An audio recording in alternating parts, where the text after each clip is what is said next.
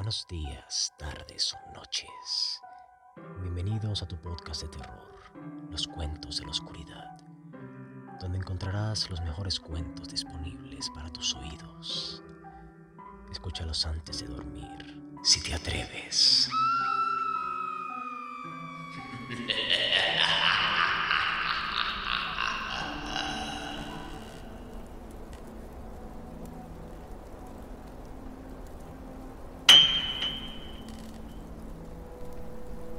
Los sueños en la casa de la bruja.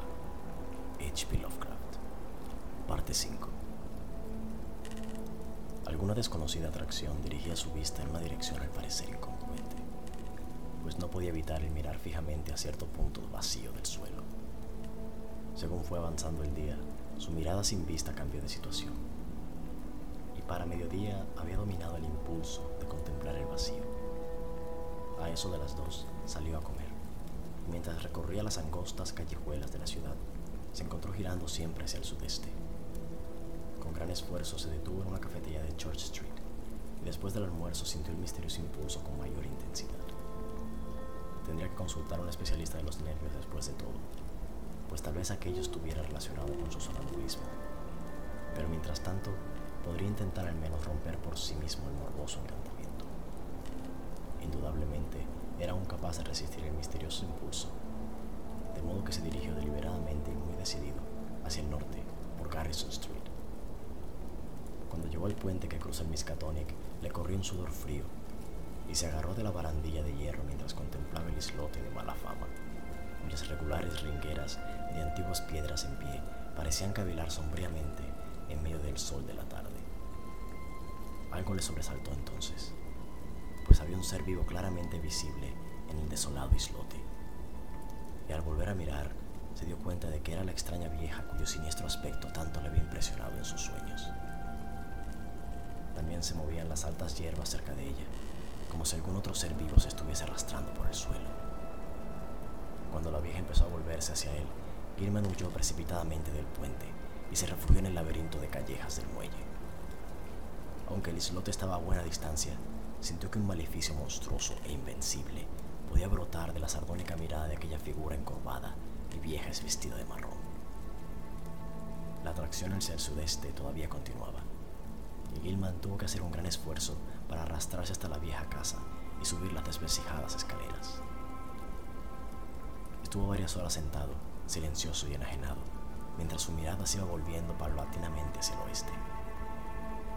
A eso de las seis, su acusado oído oyó las dolientes plegarias de John Maswich, dos pisos más abajo. Cogió desesperado el sombrero y salió hacia la calle dorada por el atardecer, dejando que el impulso que lo empujaba hacia el sudeste lo llevara donde quisiera. Una hora más tarde, la oscuridad le encontró en los campos abiertos que se extendían más allá de Hammansbrook, mientras las estrellas primaverales parpadeaban sobre su cabeza. Un fuerte impulso de andar se estaba transformando gradualmente en el anhelo de lanzarse místicamente al espacio. Y entonces, repentinamente, supo de dónde procedía la fortísima atracción. Era del cielo. Un punto definido entre las estrellas ejercía dominio sobre él y lo llamaba. Al parecer, era un punto situado en algún lugar entre la hidra y el navío Argos, y comprendió que hacia él se había sentido impulsado desde que despertó poco después del amanecer por la mañana había estado debajo de él y ahora se encontraba aproximadamente hacia el sur, pero deslizándose hacia el oeste. ¿Qué significaba esta novedad? ¿Se estaba volviendo loco? ¿Cuánto duraría? Afianzándose en su resolución, dio la vuelta y se encaminó una vez más hacia la siniestra casa. Maswich le estaba guardando en la puerta y parecía ansioso y reticente a la vez por susurrarle alguna nueva historia supersticiosa. Se trataba de la luz maléfica. Joe había participado en los festejos de la noche anterior. Era el día del patriota en Massachusetts, regresando a casa después de la medianoche. Al mirar hacia arriba desde afuera, le pareció al principio que la ventana de Gaiman estaba a oscuras, pero luego vio en el interior el tenue resplandor de color violeta.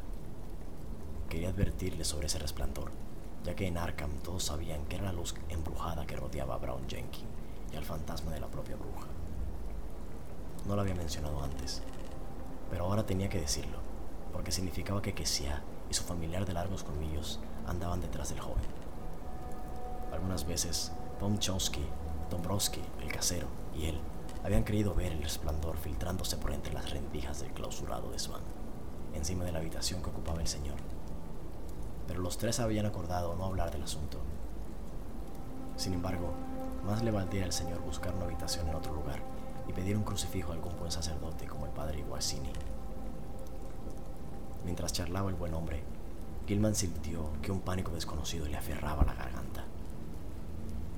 Sabía que yo debía estar medio borracho al regresar a casa la noche antes, pero la mención de la luz violeta en la ventana de la buhardilla tenía una espantosa importancia. Aquella era la luz que envolvía siempre a la vieja y al pequeño ser peludo en los sueños más ligeros y claros que precedían a su hundimiento en abismos desconocidos. Y la idea de que una persona despierta pudiera ver la soñada luminosidad resultaba inconcebible. Sin embargo, ¿de dónde había sacado aquel hombre tan extraña idea? ¿Acaso no se había limitado él a vagar dormido por la casa, sino que también había hablado? No, Joe dijo que no, pero tendría que averiguarlo. Tal vez Frank Elwood pudiera decirle algo, aunque le molestaba mucho preguntarle. Fiebre, sueños insensatos, sonambulismo, ilusión de ruidos, atracción hacia un punto del cielo. Y ahora la sospecha de decir dormido cosas de loco. Tenía que dejar de estudiar, ver a un psiquiatra y procurar dominarse. Cuando subió al segundo piso se detuvo ante la puerta de Elwood, pero vio que el otro estudiante había salido Siguió subiendo a disgusto hasta su habitación y en ella se sentó a oscuras. Su mirada continuaba sintiéndose atraída hacia el sur, pero también se encontró abusando el oído para captar algún ruido en el clausurado desván de arriba, y medio imaginando que una maléfica luminosidad violácea se filtraba a través de una rendija muy pequeña del inclinado y bajo techo. Aquella noche, mientras Gilman dormía, la luz violeta cayó sobre él con inusitada intensidad y la bruja y el pequeño ser peludo se acercaron más que nunca se mofaron de él con agudos chillidos inhumanos y diabólicas muecas. Gilman se alegró de hundirse en los abismos crepusculares, aunque la persecución de aquel grupo de brujas y disidentes y del pequeño y caleidoscópico poliedro resultaba amenazadoramente irritante. Luego sobrevino un cambio, y cuando vastas superficies convergentes de una sustancia de aspecto escurridizo aparecieron encima y debajo de él, cambio que culminó con una llamarada de delirio y un resplandor de luz desconocida y extraña, se mezclaban demencial e inextricablemente el amarillo, el carmesí y el índigo. Estaba medio tumbado en una alta azotea de fantástica balustrada que dominaba una infinita silva de exóticos e increíbles picos, superficies planas equilibradas, cúpulas, minaretes, discos horizontales en equilibrio sobre pináculos e innumerables formas aún más descabelladas una de piedra, otra de metal, que relucían magníficamente en medio de la compuesta y casi cegadora luz que sobre todo ello derramaba un cielo polícromo. Mirando hacia arriba, vio tres discos prodigiosos de fuegos, todos ellos de diferente color, situados a distinta altura por encima de un curvado horizonte infinitamente lejano, de bajas montañas. Detrás de él se elevaban filas de terrazas más altas hasta donde alcanzaba la vista. La ciudad se extendía a sus pies hasta donde alcanzaba la vista. Y Gilman deseó que algún sonido brotara de ella. El suelo del cual se levantó fácilmente era de una piedra veteada y bruñida que no pudo identificar. Y las baldosas estaban cortadas en formas caprichosas, que más que asimétricas, le parecieron estar basadas en alguna simetría irracional, cuyas leyes era incapaz de extender. La balaustrada le llegaba hasta el pecho y estaba delicada y fantásticamente forjada. Y a lo largo del barandal se veían intercaladas, de techo en techo, pequeñas figuras de grotesca concepción y exquisita talla. Las figuras, lo mismo que la balaustrada, parecían ser de un metal brillante, cuyo color no se podía adivinar en el caos de mezclados fulgores, y cuya naturaleza invalidaba todas las conjeturas. Representaban algún objeto acanalado en forma de barril, con delgados brazos horizontales que salían como medios de rueda de un anillo central y con abultamientos o bulbos que salían de la cabeza de la base. Cada uno de estos bulbos era el eje de un sistema de cinco brazos largos, planos, rematados en triángulos dispuestos alrededor del eje, como los brazos de una estrella de mar, casi horizontales, pero ligeramente curvados desde el barril central.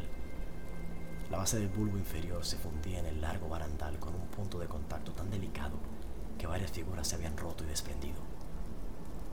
Medían estas alrededor de 4 pulgadas y media de altura, y los aguzados brazos tenían un diámetro máximo de unas 2 pulgadas y media.